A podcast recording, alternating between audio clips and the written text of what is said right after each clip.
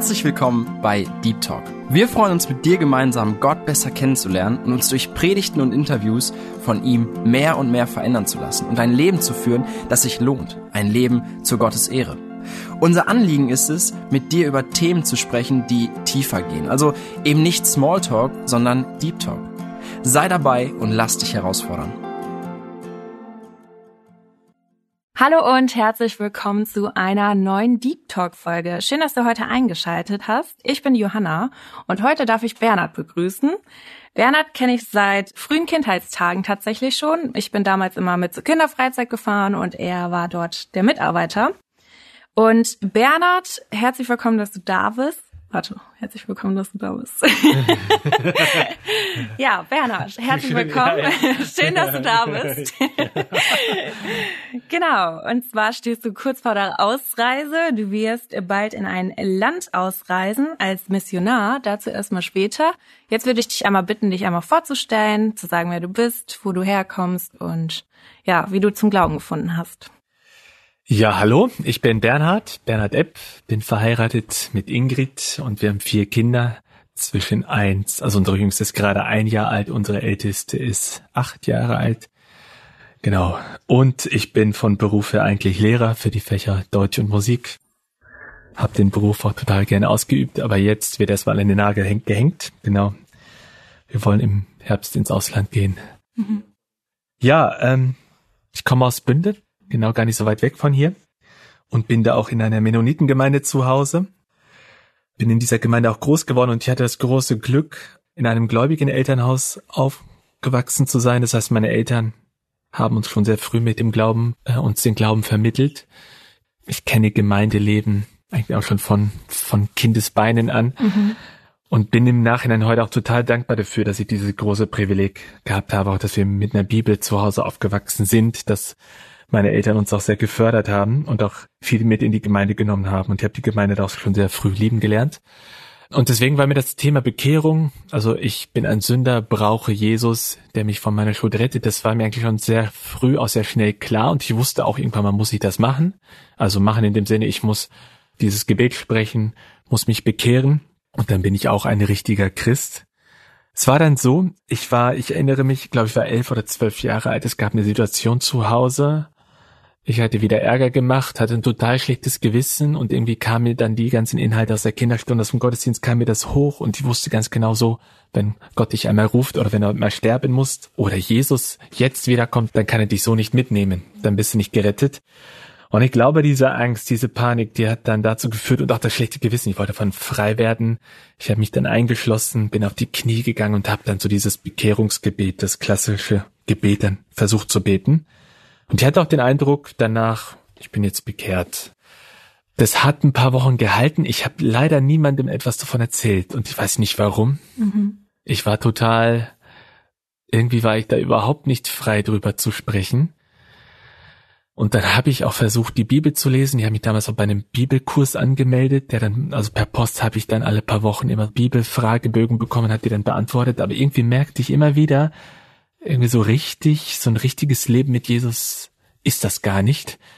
Ich habe es versucht, und ich glaube, ich habe es einfach so aus eigener Kraft äh, versucht. Und dann kam irgendwann mal Klassenfahrten. Ich äh, war in der weiterführenden Schule und merkte irgendwann mal, entweder du möchtest in der Schule angenommen und akzeptiert sein, oder du bist in der Gemeinde und lebst mit Jesus. Aber irgendwie, ich wollte keines von beidem so richtig weglassen. Dann habe ich versucht, so ein Doppel, ja, ich habe so ein Doppelleben geführt. Das hat dann tatsächlich so angefangen. In der Gemeinde wusste ich, welche Antworten ich geben muss, mhm. wenn man mich gefragt hat. Ich konnte alles richtig runter, äh, runterbeten. Ich wusste, mhm. wie man betet. Ich wusste, welche Antworten man geben muss. Und in der Schule wusste ich, was ich sagen und tun muss, damit mein Christsein bloß nicht auffliegt. Und eigentlich kann man das auch nicht als Christsein bezeichnen.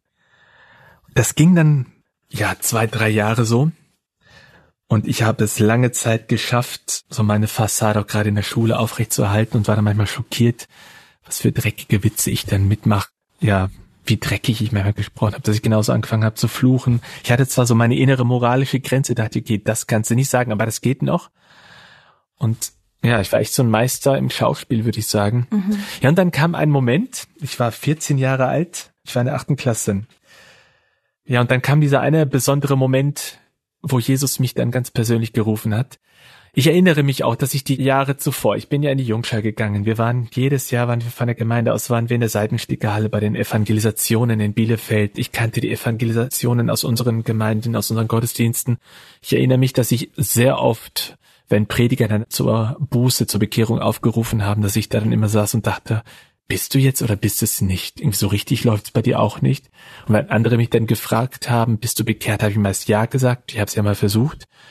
Irgendwann mal haben die Leute gar nicht mehr gefragt, einfach weil sie dachten, so der Bernhard, so wie der ist und lebt, der muss ja gläubig sein. Und ich merkte, in meinem Herzen hatte ich keinen Frieden.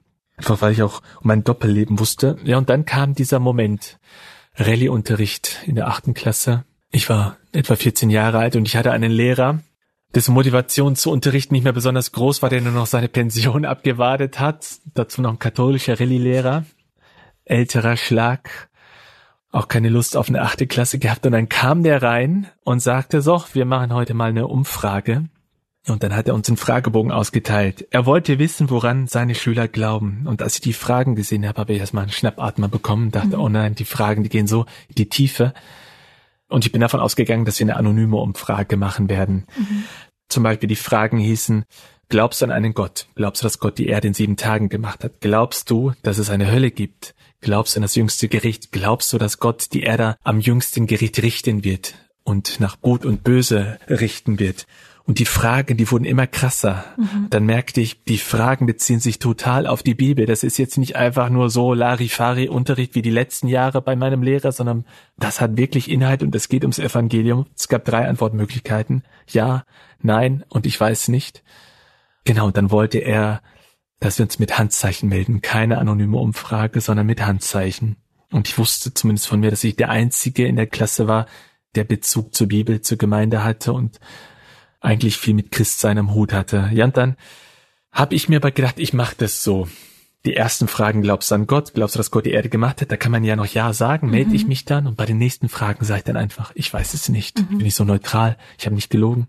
Ich habe nicht Ja, nicht Nein gesagt. Und dann plötzlich fing so ein heißer Kampf in meinem Herzen an.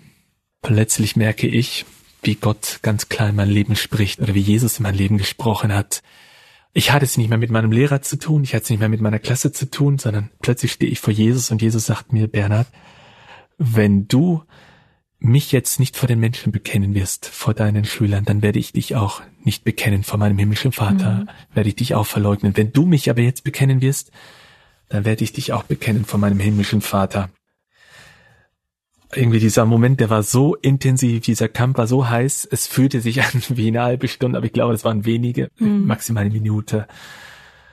Und dann, ich weiß noch, wie ich dann, der Blick ging nach unten, ich habe mit mir alleine gerungen, ich habe meine ganze Klasse ausgeblendet und dann kam so aus mir heraus so dieser, ja vielleicht auch so dieser verzweifelte Schrei, Jesus, ich will ja so gerne, aber ich kann einfach nicht. Mhm. Ich, äh, ich fand dieses Doppelleben auch total widerlich, das ich da geführt habe. Und mir war meine Sünde auch mal mehr bewusst geworden, so das Böse in meinem Inneren. Und dann habe ich aber gesagt, Jesus, ich will es versuchen, mit deiner Hilfe, mit deiner Kraft will ich das jetzt einfach machen und ich werde ja sagen, komme, was wolle. Und dann habe ich plötzlich Frieden bekommen mhm. und ich habe die anderen Schüler ausgeblendet, mein Lehrer ist die Fragen durchgegangen und so wie erwartet bei den ersten Fragen, glaubst du an einen Gott? Fast die ganze Klasse meldet sich, ja, und ich mich auch. Glaubst du, dass Gott die Erde gemacht hat in sieben Tagen? Da haben sich dann deutlich weniger gemeldet, ich war auch dabei. Ich würde sagen, bei den letzten zehn Fragen war ich der Einzige. Mhm. Dann fing das Gelächter in der Klasse an. Irgendwie hat's wehgetan, aber auf der anderen Seite habe ich mich auch total frei gefühlt und ich war in dem Moment auch so froh, weil ich den Eindruck hatte, ich habe jetzt zum ersten Mal Jesus wirklich bekannt und Jesus hat mich in diesem Moment angenommen. Mhm.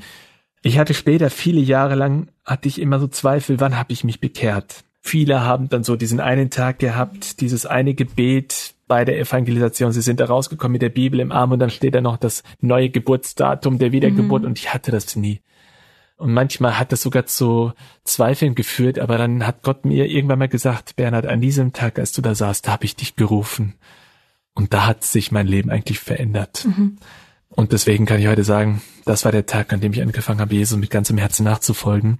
Und das Schöne war, es hat sich dann wirklich was verändert. Nach dem Unterricht kamen einige Schüler auf mich zu und haben gesagt, wir fanden es richtig stark von dir, dass du mutig gewesen bist, dass du zu deinem Glauben gestanden hast, obwohl andere gelacht haben.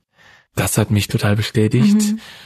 Und dann fing auch so eine Zeit in der Schule an, ja, ich war nicht mehr beliebt. Ich habe viele Freunde dann auch verloren. Es waren auch keine richtigen Freunde.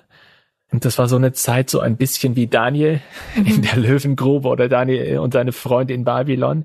Das war so eine Zeit, wo ich dann auch einfach viel alleine war. Aber ich habe in dieser Zeit einen Gläubige kennengelernt, andere Christen an der Schule. Ich weiß nicht mehr, wie das kam. Wir hatten einen Schülergebetskreis. Dreimal in der Woche haben sich Christen in meiner Schule getroffen. Wir haben einen Raum bekommen, wo wir dann zusammen gebetet haben, gesungen haben, Bibel gelesen haben. Während der Schule? In der Schule, genau. Schülergebetskreis war das. Und das waren echt total die unterschiedlichen Christen aus ja. verschiedenen Gemeinden in Bünde. Ganz unterschiedliche Leute waren wir. Aber das war gar nicht wichtig in dem Moment, wo wir alle herkamen. Das war total schön, total verbindend jede zweite große Pause, also dreimal in der Woche, lief ich dahin und kam so gestärkt wieder und dachte, egal was die anderen sagen, ich habe Jesus, ich habe diese gläubigen mhm. Freunde dann in anderen Klassen. Und dann fragten sie mich auch irgendwann mal, Mann, was machst du eigentlich? Man, wieso verschwindest du denn? Mhm. Äh, dreimal in der Woche bist du immer weg. Was machst du in der großen Pause? Und große Pause ist immer so ein Ding, wenn man keine Freunde hat, dann hängt man allein im Schulhof, auf dem Schulhof rum. Ja. Aber das, da hat mir diese Gemeinschaft total viel gegeben. Ja, und dann habe ich das erzählt. Mhm. Dann kamen die ersten Schüler dann auch mit, wollten sich das mal angucken. Aus dann wurde ich mutiger. Irgendwann mal hatte ich meine Bibel auf dem Tisch liegen und dann war das für mich kein Problem mehr, da offen drüber zu reden. Schüler kamen auf mich zu und sagten, du, mir ist gerade langweilig im Unterricht, darf ich mal lesen? Ist jetzt mhm. nicht die beste Evangelisationsmethode, im Unterricht Bibel zu lesen, aber ich konnte so frei und offen über mhm. die Bibel reden. Und das hatte ich, das war etwas, das ich vor diesem Moment nicht hatte. Mhm. Da hat Jesus so viel gemacht in meinem Leben, so viel Angst genommen. Ja, diese Erstliebe, dieses Feuer. Das ja. einfach, ja, cool. Was denkst du denn, wie können äh, Jugendliche heutzutage aktiv werden? Oder was kannst du anderen als Ermutigung, du bist bestimmt nicht der Einzige, der in dieser Situation ist, der dann auch damit zu kämpfen hat, ähm, irgendwo cool in der Schule zu sein, aber dann noch nebenbei irgendwie Jungscher Jugend am mhm. Laufen zu haben und einfach zwischen diesen ganz großen Welten zu stehen und einfach da stark zu werden und eine Linie zu fahren. Mhm. Was würdest du jemandem empfehlen? Also ich glaube, dass jeder, der so eine ähnliche Erfahrung macht oder mhm. gemacht hat wie ich, auch irgendwann mal merkt, das geht nicht lange. Ne? Mhm. Und irgendwann mal kommt der Moment, dann greift Jesus ein und sagt, so, jetzt musst du dich aber entscheiden. Und ich wusste auch in dem Moment, dass ich wusste, wenn du es jetzt nicht machst, ich wusste nicht, wann Jesus mich wieder rufen würde mhm. und ich wusste nicht, was danach mit mir passieren würde. Ich glaube, ich würde mich dann immer weiter von Jesus entfernen, wäre dann vielleicht richtig in die Welt gegangen. Mhm. Und ich glaube, auch wenn du Zuhörer das gerade lebst, Irgendwann mal kommt der Moment, da geht's nicht mehr weiter. Ne? Und wenn Jesus dann ruft, dann sagt ja, dann ja. vertrau drauf. Ne? Und finde es auch so stark, so ein Petrus, der Jesus verleugnet hat, der dann auch in diesem einen Moment dann schwach geworden ist und dann zweigleisig gefahren ist. Auf diesem Petrus hat Jesus eine neue Chance gegeben mhm. und dann sieht man in der Apostelgeschichte, was, was Gott mit einem Menschen macht, wenn da der Heilige Geist drin ist. Mhm. Ja, und dann sei konsequent, hab Mut, Jesus ist mit dir. Ich erinnere mich noch, die Tage danach, ich hatte Angst zur Schule zu gehen, weil ich wusste, sobald ich durch die Schultür durch bin, stehe ich wieder in der Gefahr, wieder cool sein zu wollen, wieder die Akzeptanz der Schüler zu suchen, indem ich mitmache und Dinge tue, die Jesus nicht von mir möchte. Und dann erinnere ich mich, dass ich dann angefangen habe, das wurde dann wieder zu so einem Ritual, sobald ich den Türknauf der Schule dann berührt habe, habe ich gesagt, Jesus, ich brauche dich jetzt, jetzt musst du bitte mit mir reingehen, komm mhm. mit in den Unterricht, ich schaff das ohne dich nicht. Und dann war Jesus wirklich dabei. Würdest du sagen, jetzt so im Nachhinein, dass echte Nachfolge fortwährend ein Kampf ist? Definitiv, mhm. bis heute. Und dass man daran auch so ein bisschen prüfen kann, dass man wirklich was richtig tut und in einer Nachfolge steht. Das heißt, wenn man nicht kämpfen sollte, dass man quasi schon verloren hat. Ja, könnte man vielleicht so sagen. Wobei dieses verloren hat, das klingt so endgültig glaube, wenn du gerade nicht am Kämpfen bist, wenn alles super läuft, dann ja. würde ich mich schon fragen, ob ich richtig stehe. Mhm. Auf der anderen Seite muss es auch nicht immer so sein, dass man immer Widerstand bekommt. Mhm. Ich, es gab dann in der Oberstufe eine Zeit, wo sich die Leute, mit denen ich damals Probleme gehabt habe, dann plötzlich für mich interessiert haben und dann auch nachgefragt haben und mich dann so stehen gelassen haben. Die wussten, okay, der ist gläubig, der liebt Jesus. Ich mhm. wurde dann auch als der Bibelfeste bezeichnet. Aber trotzdem konnte ich mich mit den anderen Schülern gut anfreunden. Ich wurde zu Partys eingeladen, zu feiern. Ich erinnere mich noch, ich wurde zu einer Party eingeladen. Eigentlich war ich selten hingegangen, aber irgendwann mal kam der Moment, ich saß mit meinen Eltern zu Hause und die Schülerin, die mich eingeladen hatte, die hatte gerade eine sehr schwere Zeit hinter sich gehabt, hatte ihre Mutter verloren. Mhm. Und dann erinnere ich mich noch, dass wir zu, zu Hause überlegt haben, soll ich gehen oder nicht? Und dann sagte meine Mama, ja, geh doch, aber geh mit Jesus. Mhm. Dann haben wir noch überlegt, was könnt ihr ihr schenken? Dann habe ich tatsächlich ein christliches Buch ausgesucht von Wilhelm Busch, habe es dann mitgebracht und dann hat, hatte ich mir damals vorgenommen. Aber das kann ich auch nur den Leuten raten, die kein Problem mit Alkohol haben. Mhm. Ich habe mir dann gesagt, ich werde zur Party gehen und ich habe das auch in der Uni-Zeit so gemacht. Und solange ich mit den Leuten reden kann, will ich dabei sein. Und so, mhm. wenn ich merke, der Alkoholpegel steigt, sie sind nicht mehr ansprechbar, dann fahre ich nach Hause. Mhm. Ich muss auch dazu sagen, ich habe mir selber gesagt, ich trinke keinen Alkohol. Das war für mich persönlich eine ganz klare Grenze. Und heute kann ich sagen, dass ich auf solchen Feiern oft die besten und die persönlichsten Gespräche hatte. Mhm. Dann haben Leute sich geöffnet, sie haben Fragen gestellt. Ich habe da, glaube ich, die meisten Gespräche über Jesus geführt, auch an diesem Abend. Und dann irgendwann mal merkte, okay, jetzt ist genug, jetzt fahre ich nach Hause. Ich bin auch nie lange geblieben. Zehn Uhr war meist so eine Zeit und dann fuhr ich nach Hause und ich hatte oft Leute, die im Hintergrund gebetet haben. Mhm. Wenn man jetzt aber vielleicht aus einem ganz anderen Leben kommt als ich, ich bin jetzt zu Hause sehr behütet aufgewachsen, andere haben genau dieses wilde Leben selber gehabt mhm. und können das vielleicht nicht und dann würde ich da sehr vorsichtig sein. Das ist jetzt kein Pauschaltipp, den ich jedem geben mhm. kann. Ja, das ist genauso wie bei Gott, ne? Also wir sind sehr individuell. Wir mhm. haben unsere Persönlichkeiten, Charaktere und Gott spricht auch sehr individuell ja, zu jedem. Genau. Deswegen muss man das immer auf die Situation anpassen. Das ist genauso bestimmt wie bei der Kindererziehung, ne? Jedes Kind ist anders. So ist es, ja. ja. Alle wir sind unterschiedlich. Ja, ja, genau. So, jetzt gehen wir weiter vom Abitur Richtung Uni. Wie äh, wusstest du, was du machen möchtest? Weil heutzutage ist das ja so, das ist ja meistens so man ist in der Realschule oder Gymnasium, dann macht man das Abitur und dann steht man meistens so irgendwie vor der Frage, ja, was will ich den Rest meines Lebens eigentlich machen? Wie bist du zu dem gekommen, was du jetzt bist? Du bist ja Lehrer gewesen, du hast Musik und, und Deutsch. Deutsch. Genau, genau. okay, ja. hartes Pflaster. ich werde ja. heute aber keinen korrigieren.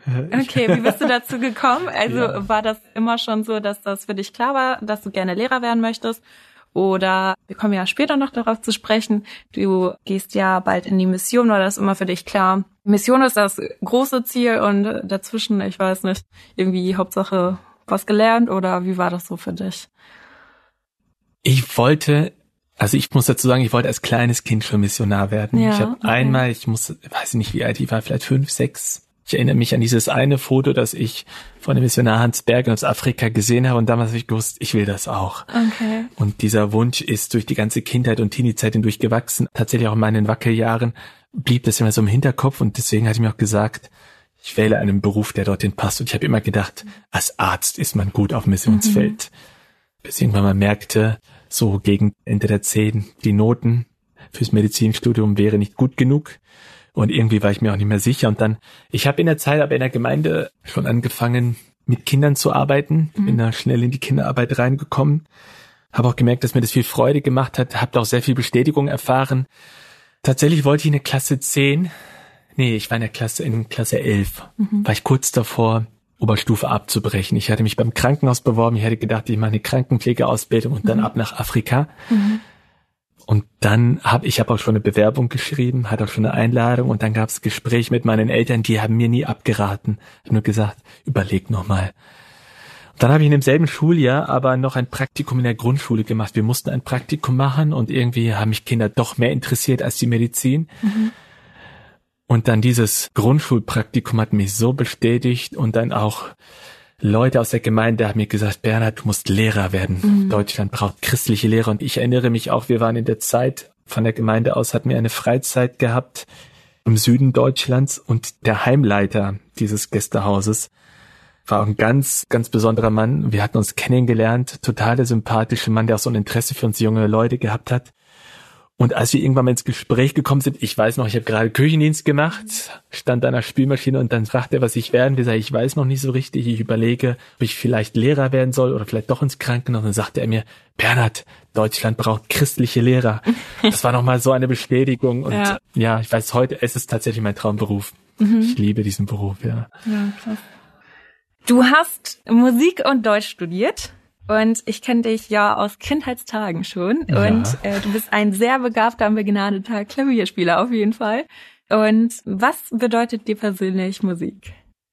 Ja, okay, das mit dem begnadet, das ist äh, ja doch, ich, ich bin beschenkt worden. Ja. Doch, das, äh, das stimmt. Und ich liebe die Musik. Ja.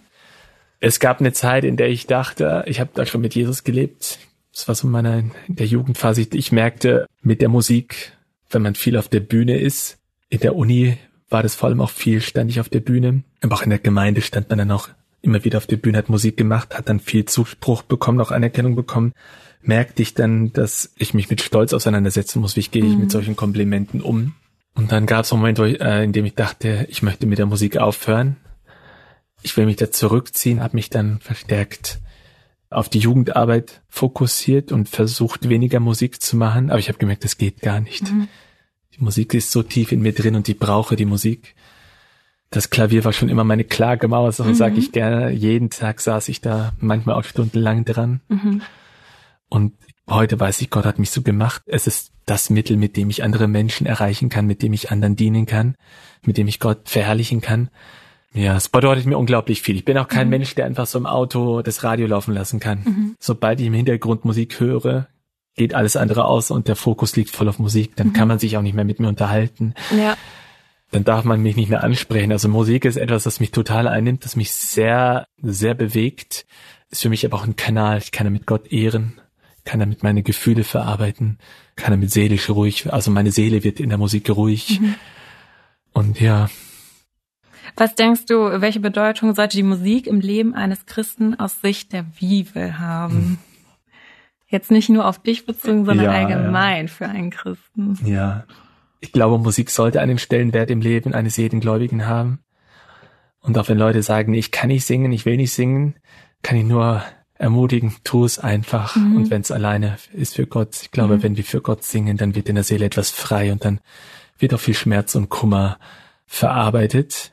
Auf der anderen Seite sehe ich auch, dass wir momentan in so einer, also gerade so in der christlichen Landschaft in so einer Lobpreiskultur stecken. Mhm. Vor allem viele junge Leute, auch in meinem Alter, aber auch noch jünger, ersetzen oder setzen Anbetung, Lobpreis immer mit Musik gleich. Und mhm. ich glaube, das ist ein großer Trugschluss. Wenn Leute dann sagen, ja, ich habe heute stille Zeit gemacht und mit der stillen Zeit meinen sie eigentlich, sie haben drei Worship-Songs im Auto gehört und mhm. das war ihre Zeit mit Gott, dann ist das viel zu wenig. Ich glaube schon, dass Zeit mit Gott vor allem auch bedeutet, Zeit mit der Bibel, mit mhm. seinem Wort, seine Stimme hören. Mhm. Musik kann dabei helfen, aber es darf keine Dauerbeschallung werden. Ja. Und auch wenn ich dann sehe, dass viele ständig nur noch Kopfhörer im Ohr haben, es muss die ganze Zeit Musik laufen. Bei vielen Christen ist es dann eben Lobpreismusik, die mhm. dann komplett durchgehend läuft, aber ich glaube, das ist auch nicht gut. Wir brauchen auch Zeiten der absoluten Stille, genau. wo wir nachdenken, wo die Seele dann, oder auch in die Seele horchen, ja. Gottes Stimme horchen. Ich mag das auch ganz gerne, einfach mal spazieren gehen. Wenn gar keiner da ist, keine Musik, kein gar nichts, genau. einfach in der Natur und dann hört man auch auf einmal Vögel zwitschern. Genau, genau. Oder den Wind rauschen. Ja. so wunderschön. Ja, ja ich finde das so toll, einfach wenn man spazieren geht oder den Himmel sieht und einfach sieht, wie krass Gott ist. Ja. Ich sag dann immer so, oh Gott, du bist so wunderschön. Einfach diese Perfektion, so. Ich finde das so krass manchmal. Ja. Da muss ich auch mal wieder staunen und einfach nur anbeten und dann denke ich mir so, wow, krass. Das ist meine, ja, keine Ahnung, meine stille Zeit sozusagen. So tankst du auf, ja. Ja, einfach mal raus aus dem ganzen ja. Trubel. Auch keine Musik hm. in dem Moment dann und dann, ja, wirklich ruhig werden. Ich wiederum habe bei mir gemerkt, ich muss singen. Ja. Ich muss es auch zu Hause tun und vor allem, ich muss mich dazu anhalten. Vor allem, ich meine es aktiv tun, mhm. nicht hören. Ja. Ich höre auch nicht so gerne Musik. Ich ja. mache sie tatsächlich sehr gerne. Und wenn ich sie höre, dann muss das wirklich gute Musik sein, ja. die ich sehr bewusst höre. Sehr gerne auch mal ein klassisches Konzert, eine Sinfonie von Beethoven mhm. oder Klavierkonzert von Rachmaninow und ja, mhm. Ich habe da eine große Vorliebe für klassische Musik, aber ich habe irgendwann mal gemerkt, ich muss mich jeden Tag hinsetzen, egal wie mein Gemütszustand mhm. ist und ich muss mir die Zeit nehmen, Gott dadurch anzubeten. Es kann auch ein, einfach ein Psalm sein, den ich denn sage, den ich bete, ein Lied, das ich spiele, mhm. aber auch wenn mir gar nicht danach ist. Und ich glaube, dass so sehr ich das Internet auch schätze, aber das ist die, auf deiner Seite auch die Gefahr, wir sind so durch YouTube und Spotify so überschwemmt von Musik, mhm. dass wir selber nicht mehr so viel machen. Also weniger konsumieren und selber aktiv Ak werden genau. und Gott dann genau, selber mit seiner genau. eigenen Stimme loben und preisen. Genau. Ja, mega, cool. Ich habe mir auch sagen lassen oder nicht sagen lassen, aber du liest ja ganz gerne Bücher, vor ja. allem Biografien. Ja. Ich glaube, die letzte Biografie, die ich gelesen habe, war von Georg Müller und das war auch sehr eindrucksvoll, gerade für das Gebetsleben mhm. und inwiefern man Gott vertraut. Aber nimm uns doch einfach mal mit, was hat dir persönlich das Lesen von solchen Büchern gebracht oder wo hast du dir solche Leute auch zum Vorbild genommen und hast gesagt, ja, das möchte ich in meinen Alltag übernehmen? Erzähl mal. Für mich waren diese Leute, die hinter diesen Biografien steckten, es waren so Leute aus meiner Welt in Anführungsstrichen, mhm. nicht aus der Welt der Bibel. Manchmal habe ich den Eindruck gehabt, okay, Paulus, der hat so heftige Sachen gemacht. Mhm. Ja, das war eine andere Zeit. Oder Jesus hat so viele Wunder getan. Oder Petrus hat Wunder getan. Da ist so viel passiert in der Apostelgeschichte. Mhm. Da habe ich mir gedacht, das ist heute nicht die Zeit. Und manche Dinge, die in der Bibel stehen, die scheinen für mich so unwirklich auch was so radikale Nachfolge angeht. Aber diese Biografien haben mir gezeigt, dass Menschen aus Fleisch und Blut wie ich, mit Macken, mit Fehlern so wie ich, aber genauso radikal gelebt haben, dass es heute noch genauso möglich ist. Jim Elliot war für mich eins der, bis heute eins für mich der größten Vorbilder. Ein junger Mann, der schon während seines Studiums sehr bekannt dafür war, dass er sehr radikal gelebt hat für Jesus. Mhm seine Liebe zur Bibel, auch wie er seine Elisabeth Elliot kennengelernt hat. Diese Liebesgeschichte war für mich auch mal totales Vorbild. Wie mhm. möchte ich meine Partnerin suchen? Und dann seine Liebe zu den Unerreichten, dass er alles für Jesus gegeben hat. Er hat auch dieses berühmte Zitat gebracht, der ist kein Tor, der hingibt, was er nicht halten kann. Mhm. Jetzt mit eigenen Worten. Also es ging beim viel um Hingabe, da hat er mich sehr gefärbt. Gladys Elwood ist für mich eine unglaublich große Frau, und da kann ich nur die Biografie empfehlen, die Frau mit dem Buch. Auch als ja. Hör, ich habe es als Hörbuch mindestens drei, vier Mal gehört. Eine Frau, der alle sagen, du bist zu dumm, du bist zu klein, du bist unscheinbar das Einzige. Und ihr Papa sagte sogar zu ihr, du, das Einzige, was du kannst, ist reden. Und dann mhm. war sie mhm. irgendwann mal so verzweifelt, dann sag ich, na, dann werde ich halt für Jesus reden. Mhm. Und das sogar eine Missionsgesellschaft, die da, äh, Hudson Taylor hatte die gegründet, die China-Inland-Mission. Die Gladys Elwood, diese kleine Frau, die bekommt den Ruf nach China, bewirbt sich dort, macht dort eine dreimonatige Probezeit und dann wird dir gesagt, ja, dein Charakter, deine Liebe zu Gott, zur Bibel sind eindrucksvoll und vorbildhaft, deine Hingabe ist sehr deutlich, aber vom Intellekt her leider bist du einfach zu unfähig, mhm. die chinesische Sprache zu lernen. Keiner will sie aussenden, sie geht alleine weil sie Jesu Stimme gehört hat. Und dann sind China-Inlandmissionare, die von der Organisation aber ausgereist sind, die dann irgendwann mal erfahren, diese Gladys Elwood, der man gesagt hat, du wirst die Sprache hinkriegen, die diese Sprache perfekt wie eine Chinesin gesprochen hat, die wegen ihrer unscheinbaren Größe, wegen ihres Äußeren oft für eine Chinesin gehalten wurde und so viel bewirkt hat oder Gott hat so viel durch sie gemacht. Das sind für mich so ganz großartige mhm. Vorbilder. Und vor allem, wenn ich dann auch von ihren Fehlern lese, von ihren Schwächen, dann mhm. tut's gut, und ermutigt mich. Und das zeigt mir immer, es gibt hohe Maßstäbe. Ich werde diese Maßstäbe nie erreichen. Mhm. Aber das sind so Vorbilder, denen ich nacheifern möchte. Mhm. Oh, ich liebe das, wenn Leute so einfach in Schwärmen geraten und voller Hingabe einfach Sachen erzählen. Sehr sympathisch. David Livingston, oh, das ist bis heute hat er mich gepackt. Ich habe als Kind, mein Papa hatte damals, sie war noch in der Grundschule, meine ich, oder schon in, hat mein Papa Bibelschule gemacht und hat damals immer wieder Dia-Serien ausgeliehen und saß nicht zu Hause mit diesem Dia-Projektor. Ich höre noch dieses Klicken von diesem Gerät mhm. und dieses Rauschen. Da haben wir uns diese Geschichte von David Livingston, sehr bekannten und großen Afrika-Missionar, angehört. Das hat mich so beeindruckt, irgendwie das hat meine Afrika-Liebe, glaube ich, nochmal vertieft. Mhm.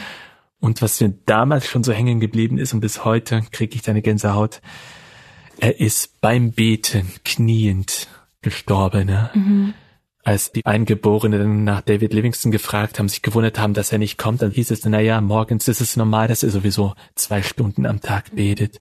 Weil er nach vier, fünf Stunden immer noch nicht rauskam, kamen sie rein und sahen, er kniete am Bett, mhm. aber sein Körper war kalt und so hat Jesus ihn heimgeholt. Also so ein Gebetsleben möchte ich haben. Ich weiß, dass ich da meilenweit von entfernt bin, aber das, sowas inspiriert mich. Mhm. Ja, mega schön. So, aber wenn man ja unterwegs ist mit Gott und es ist nicht immer alles toll, mhm. sondern man hat Höhen und Tiefen und manchmal sind die Tiefen ein bisschen tiefer und man ist überfordert und es gab ja Zeiten in deinem Leben, wo es mal nicht so toll war. Ja. Nimm uns mal mit, wie war das so für dich? Ja, muss dazu noch eine Sache anführen. Ich habe die Bibelschule unseres Gemeindeverbunds der Mennonitengemeinden besucht. Vier Jahre habe ich die gemacht bin da sehr gesegnet worden und sehr Ich habe da sehr viel mitgenommen und ein Lehrer, der hat da eines Abends gesagt, wenn du für Gott brauchbar werden möchtest, dann musst du dich von Gott formen und brechen lassen. Mhm. Und dann hat er gesagt, bete doch einfach mal das Gebet, Herr, mach mich zu einem brauchbaren Werkzeug und zerbrich mich, Herr. Ich war total motiviert, dachte ich, ja, das will ich auch. Pass auf, was du betest. Dann habe ich das gemacht. ja. ja, und es gibt ja so Gebetsanliegen, da wartet man ganz lange auf eine Antwort, aber ja. das, ist, das ist so ein Gebet, ich glaube, da antwortet Gott ganz schnell und dann hat er auch angefangen zu brechen, mhm. mir den Dingen in meinem Leben zu zeigen. Und eine, ja, eine so eine Phase, ich würde vielleicht sogar sagen, dass das so der tiefste Punkt bisher in meinem Leben mit Jesus war, war genau diese Zeit, ich war schon verheiratet, unsere Tochter war schon da, unser zweiter Sohn, ich glaube, der war auch schon da. Man muss dazu sagen, ich bin so jemand, der immer sehr aktiv ist. Ich kann nicht still sitzen. Ich habe immer sehr viel gemacht und oft auch vieles gleichzeitig. Und ich habe viele Jahre sehr viel in der Gemeinde gearbeitet, bin viel unterwegs gewesen. Ich habe einen Kinderchor geleitet, habe mit der Teenie gearbeitet, Freizeiten gemacht, in der Zeit auch studiert. Und dann kam irgendwann mal das Referendariat, in der Zeit auch eine Familie gegründet. Und ich merkte irgendwann mal, das ging nicht mehr. In dieser Zeit hatten sich auch Verletzungen und Enttäuschungen in meinem Herzen angestaut. Manchmal hatte sie ignoriert, manchmal hatte ich versucht, drüber hinwegzukommen. Aber ich merkte, eigentlich so diese bittere Wurzel innen drin, die ist immer noch da und die wird größer. Und dann gab es, ich glaube 2017 war das, gab es einen Punkt, wo ich merkte, es geht gar nicht mehr. Ne? Bin irgendwie am Ende emotional. Ich sehe alles nur noch dunkel, nur noch trübe. Ich habe gar keine Freude mehr. Ich kann nicht mehr. Ich habe das Gefühl, den Leuten auch gar nicht mehr gerecht zu werden. Und ich habe Gott nicht mehr verstanden. Gott hat Dinge zugelassen. Ich hatte jahrelang drum gebetet, nimm diese Dinge aus meinem Leben. Und irgendwie hat es nicht gemacht. Und dann kam ich tatsächlich an so einen Tiefpunkt. Ich konnte nicht mehr. Ich war auch sehr enttäuscht von Gemeinde, von Christen, von Brüdern. Ich konnte vielen, ich konnte Geschwistern in der Gemeinde nicht mehr vertrauen. Viele Beziehungen waren schwer äh, konfliktbehaftet. Ich war innerlich einfach verletzt. Also mhm. es war so ein ganzes Gesamtpaket an vielen Dingen, die sich mhm. auch schon angestaut hatten. Und dann musste ich plötzlich ganz radikal die Handbremse ziehen und habe mich dann auch damals von all den Aktivitäten auch in der Gemeinde, von den Diensten, wurde ich dann auch befreit. Und das Referendariat stand vor mir. Das war auch eine sehr anstrengende, harte Zeit. Und ich habe mich immer gefragt, warum das Ganze. Es war eine Zeit, in der ich Gott gar nicht mehr verstanden habe. Das Bibellesen fiel unglaublich schwer. Das Beten fiel schwer. Es war oft nur noch so ein innerliches Schreien. Und meine Frau, die hat mich da unglaublich durchgetragen. Hätte ich meine standhafte, meine starke Frau nicht, ich weiß nicht, wo ich heute gewesen wäre. Ja, und ich erinnere mich auch, dass ich die ersten Ferien vor meinem Schul, also ich war im Referendariat, hatte meine ersten Sommerferien, ich lag viel im Bett, konnte gar nicht so viel machen, war einfach nur, ich war einfach nur fertig. Mhm. Ja. Und dann irgendwann habe ich zu Gott geschrien, Gott, ich kann nicht mehr, ich verstehe dich nicht ich habe eigentlich immer das Beste gewollt. Ich wollte immer für dich dienen, wollte viel für dich tun, wollte viel verändern, bewirken. Warum machst du das? Warum bremst du mich so aus? Warum lässt du die Dinge so passieren, wie sie passiert sind? Warum, warum enttäuschen Christen denn so viel? Mhm. Und warum kann ich denn nicht mehr vertrauen? Und habe auch auf die Schuld bei anderen gesucht. Und dann merkte ich irgendwann mal, ja, dass Gott mich aus meinem Hamsterrad rausholen wollte.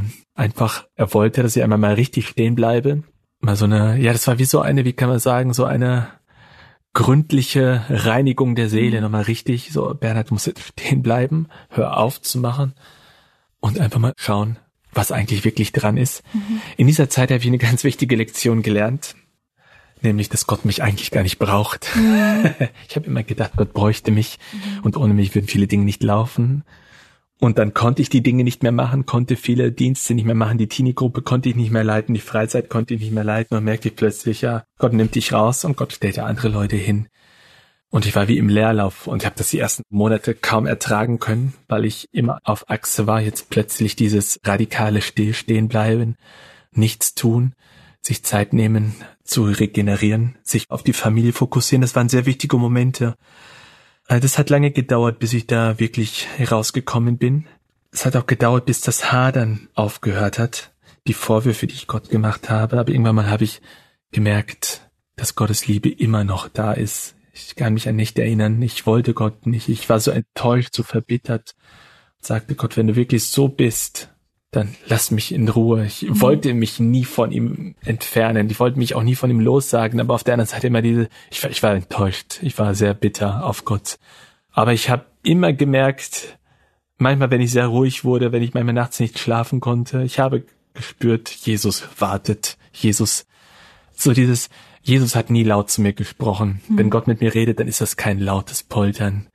Es gibt Leute, die brauchen so diese laute Ansage, aber bei mir ist es immer so ein leises, ja, fast wie so ein leises Säuseln, mhm. wie im Wind, wie Elia das erlebt hat. Ich ja. muss auch sagen, der Mann Elia hat mir in der Zeit sehr Mut gemacht, einfach zu sehen, dass auch Männer Gottes wie Hiob, wie Jeremia, wie David, wie Elia, dass diese Männer, die große Männer Gottes waren, aber durch tiefe Täler gegangen sind, Gott oft nicht verstanden haben. Ich habe dann gelernt, dass ich Klagepsalmen beten darf, dass ich genauso wie die Leute in den Psalmen, wie David es manchmal getan hat, oder andere Cora oder Asaf, diese Männer, die Psalmen geschrieben haben und ganz offen all das, was sie gequält haben, vor Gott gebracht haben, dass ich das machen darf. Mhm.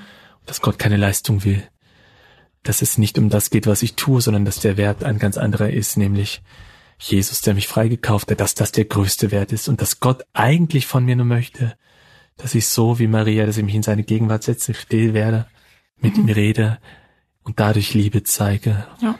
Nicht dadurch, dass ich viel mal loche, dass ich jeden Abend weg bin, nur am Hetzen bin, sondern Jesus wollte, dass ich wieder lerne zu beten, dass ich lerne, die Bibel mhm. zu lesen, Stille vor Gott zu finden und er wollte auch, er wollte auch meine Motive hinterfragen. Ich mhm. merke, das war für mich so eine Zeit, in der ich mich sehr hinterfragen musste, wofür hast du das Ganze eigentlich die letzten Jahre gemacht? Und ich habe gemerkt, da waren viele Motive.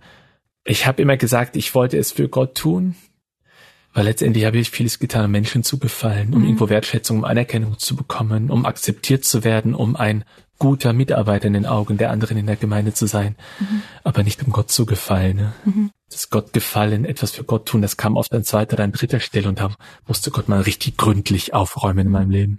Es hat ja. wehgetan, aber es war heilsam. Ja, krass. Ich weiß nicht, ich habe mich auch immer gefragt, warum musste Jeremia die ganze Zeit predigen, predigen, predigen, obwohl er wusste, dass keiner Buße tut. Ja. ja. Und ich dachte mir so, wie enttäuschend muss das sein? Ja. Und manchmal wenn Gott dir einen Auftrag gibt, dann er arbeitet nicht ergebnisorientiert. Weißt du, genau, ich, genau, so ja, ja, genau. Einfach weil Gott es genau. sagt, machst du es. Genau. Ohne Erwartung daran zu knüpfen. So einfach. Ja. Ich, ich kann das nicht beschreiben, aber das ist mir auch einfach mal bewusst geworden. So. In dieser Zeit kam mir auch ein Zitat in die Hände durch ein Buch und in dem Buch stand, dass Gott dein Charakter wichtiger ist als dein Dienst. Mhm du selbst, wie er dich formt, das ist ihm viel wichtiger als das, was du leistest. Mhm. Das dann zu lernen und da dann immer wieder einen Schritt zurück zu machen, sagen, ja, ja möchte mich wieder neu formen lassen und ich gebe mich wieder in deine Hände hin. Ich erinnere mich, ich habe in diesen dunklen Monaten das Einzige, was ich in dieser Zeit oft gelesen habe, war der Psalm 23 und ich kam oft nur bis zum zweiten Vers. Der mhm. Herr ist mein Hirte, ja, das wollte ich, aber mir wird nichts mangeln. Da hört es dann für mich aus, sagt Jesus, mhm. kann ich gerade nicht glauben. Es fehlt mir so viel, mein ganzes Innere schreit, da ist so viel Wund, so viel bitter, mhm. so viel. Aber Jesus hat irgendwann einen Durchbruch geschenkt. Ja.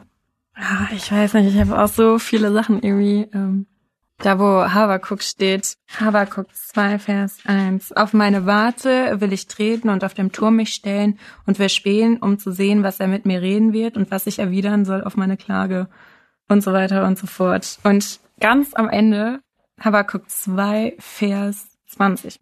Aber der Herr ist in seinem heiligen Palast, schweige vor ihm ganze Erde. Und das genau. war für mich einfach so genau. eindrucksvoll. Wir stehen einfach manchmal so und verlangen von Gott eine Antwort genau. Und denken, er ist es uns schuldig. Und mhm. er sagt einfach, ey, ich bin Gott, ich bin heilig und einfach mal ruhig sein. Jesaja 40 meine ich, oder 41. Das war auch so ein Kapitel, das mir dann Gott nochmal in seiner Souveränität gezeigt hat. Ja. Gott ist so groß, so heilig. Er kommt an sein Ziel ob mit mir oder ohne mich. Mhm. Er braucht mich nicht. Ja. Und dann andersrum, um mal zu merken, es ist so ein Vorrecht, sich gebrauchen lassen zu dürfen. Mhm. Gott ruft mich, ich darf das. Mhm. Aber ich weiß, er kann das auch genauso gut ohne mich, sogar noch besser ohne mich, aber er möchte es mit mir ja. machen. Und da dann ein Stück Vaterliebe zu erkennen. Ich glaube, das ist mir in dieser, das muss ich lernen, muss ich bis heute noch lernen, mhm. was Vaterliebe heißt. Mhm. Dass, dass ich diese Liebe annehmen soll und darf. Mhm. Ja, ich weiß nicht, manchmal hat man so Aha-Momente für mhm. sich selber, wo Gott einem diese Erkenntnis schenkt. Mhm. Und man wird das gerne teilen, aber man kann, also gerade Leute, die in so einer Situation stecken, dann vielleicht auch, um man mhm. Hilfe oder Zuspruch geben möchte damit, aber die dadurch irgendwie nichts anfangen können, sondern da muss Gott irgendwie den eigenen Weg mit dieser Person gehen. Danke auch fürs Teilen. Und was würdest du im Nachhinein sagen? Was hat dich dort sehr geprägt? Was, was dich jetzt auch in Zukunft verändert? Also was hast du aus dieser Zeit mitgenommen, dass du sagst einfach, würdest du sagen, dass du es jetzt ruhiger angehen lässt und einfach, man ist ja immer so in seinem mhm. Hamsterrad ja, und macht und macht ja. und macht. Einfach mal, weil man da drinnen mhm. ist, in der Routine mhm. und weil man selbst manchmal nicht hinterfragt, warum man es macht, mhm. sondern weil das einfach gemacht werden muss. Mhm. Was hast du aus der Zeit gelernt oder was hast du aus der Zeit mitgenommen? Willst du es jetzt ruhiger angehen oder ich weiß nicht, für mich persönlich, ich habe auch das Gefühl, ich konnte nie Nein sagen. Ja, genau. Einfach genau. zu lernen, Nein zu sagen genau. und zu sagen, nee, das ist jetzt gerade nicht dran genau. und irgendwie Prioritäten setzen und so. Genau, sich Grenzen setzen, ne? mhm. sich seine eigenen Grenzen bewusst zu werden und dann auch sich da immer wieder neu zu fragen, was ist dran und wofür tue ich das? Mhm. Dann, Jesus, tue ich das für dich? Ja. Oder mache ich das jetzt gerade, weil mich Leute schon wieder gefragt haben, ich kann ihnen nicht Nein sagen, ich will sie nicht verletzen mhm. und bin dann wieder so jemand, mit dem man wieder machen kann, was man möchte. So jetzt mhm. ganz böse gesagt. Ja. Ich, wir verausgaben uns, tun Dinge, die uns gar nicht zustehen. Also ich hinterfrage jetzt immer häufiger, was sind eigentlich meine Motive? Warum tue ich das jetzt gerade? Mhm. Warum mache ich diesen Dienst? Will ich Menschen gefallen oder möchte ich es zu Gottes Ehre tun? Mhm. Und sobald ich merke, ich tue es eigentlich, will es eigentlich nur tun, um den Menschen zu gefallen, um gut dazustehen, dann weiß ich schon, dann ist vielleicht jetzt gerade dran, Nein zu sagen. Mhm. Ähm, ich habe gelernt, dass meine erste Priorität meine persönliche Beziehung mit Gott ist, mhm. dass ich darauf achten muss. Und an zweiter Stelle kommt meine Frau und dann kommen meine Kinder. Und Reich Gottes Arbeit heißt nicht nur die Arbeit im Gemeindehaus. Mhm. Das ist ein Teil von Reich Gottes Arbeit, aber Reich Gottes ist viel größer. Mhm. Reich Gottes fängt bei mir zu Hause an. In meinem Herzen fängt es an, dann geht's bei meiner Frau, meinen Kindern weiter. Und dann geht's in der Nachbarschaft weiter. Und manchmal gibt es Momente, da ist die Familie dran, da ist die Verwandtschaft dran, dann sind da Leute dran. Da bin ich jetzt gerade der Einzige, der diesen Menschen helfen kann, der ihn erreichen kann. Und dann kann es vielleicht mal sein, dass ich irgendeine Gemeindeaktivität, für die ich mehr Anerkennung bekommen hätte, dass ich sie fallen lassen muss. Mhm. Und manchmal verstehen die anderen diese Entscheidung nicht. Dass ich auch lerne, Grenzen zu setzen zum Schutz mhm. meiner selbst, zum Schutz meiner Familie. Und das ehrt Gott, wenn ich ja, Ehre Gottes suche. Ne?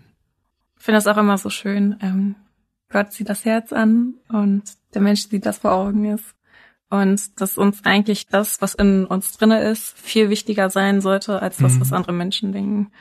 Genau. Oder auch diese, auch der Gedanke, dass Gott mich gar nicht braucht. Der kann das so gut ohne mich machen. Das mhm. hat mich manchmal schon so befreit. Mhm. Wenn es dann manchmal hieß, Bernhard, du musst unbedingt dabei sein, ohne dich läuft das nicht. Früher hat mich sowas immer unter Druck gesetzt. Mhm. Ich muss unbedingt dabei sein. Zum Beispiel Stadteinsatz. Mhm. Unsere Gemeinde, wir wollen von der Gemeinde aus den Stadteinsatz planen. Das haben wir oft an Feiertagen, Ostern, Weihnachten gemacht, wollen in der Stadt singen. Mhm. Bernhard, wir brauchen nicht unbedingt mit der Gitarre. Hat mich immer sehr unter Druck gesetzt, bis ich manchmal merkte, wenn es nicht geht, obwohl ich das gerne tue, dann geht's nicht. Gott sorgt für den Gitarristen. Mhm. Und dann plötzlich merkt man, das sind ja noch andere Leute, die das machen können. Und es war heute nicht dran. Ja. Auf der anderen Seite merkte ich auch, einfach mal zu schauen, wo hat Gott meine Gaben oder wofür hat Gott mich begabt, wo hat er mich hingerufen. Ich kann nicht alles tun und sich dann zu überlegen, wo kann ich Menschen besonders dienen, weil Gott mir eine besondere Befähigung geschenkt hat und dass ich mich dann darauf fokussiere und nicht mehr alles mache und mhm. alles ausprobiere, sondern ja, mhm. genau. Genau, und dein Herzenswunsch oder auch seitdem du dieses Erlebnis mit Gott hattest, als du 14 Jahre alt gewesen bist, als du da in der Klasse gewesen bist und dich klar für den Glauben und für die Nachfolge entschieden hast, war immer verlorene Menschen einfach die frohe Botschaft weiterzubringen. Auch schon von klein auf, du hast gesagt, du hast äh, viele Sachen gelesen, du hast immer gesagt, du möchtest gerne Missionar werden. Mhm. Und wie ist das bei dir gewesen? Du hast gesagt, als Jugendlicher warst du auch im Ausland unterwegs während deines Studiums. Was hast du gemacht und wo bist du unterwegs gewesen? Was waren so die ersten Schritte, wo du gesagt hast, ja, ich möchte das mal ausprobieren?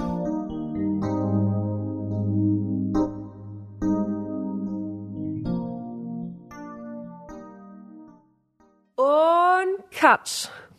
Vielen lieben Dank, dass du heute reingehört hast. Lieber Zuhörer, das war heute nur der erste Teil von einem Interview mit Bernhard Epp. Wenn du wissen möchtest, wie es weitergeht, dann schalt gerne nächste Woche noch rein. Mein Name ist Johanna. Schön, dass du heute dabei warst. Und ich wünsche dir noch eine gesegnete Woche. Bis dahin. Tschüss.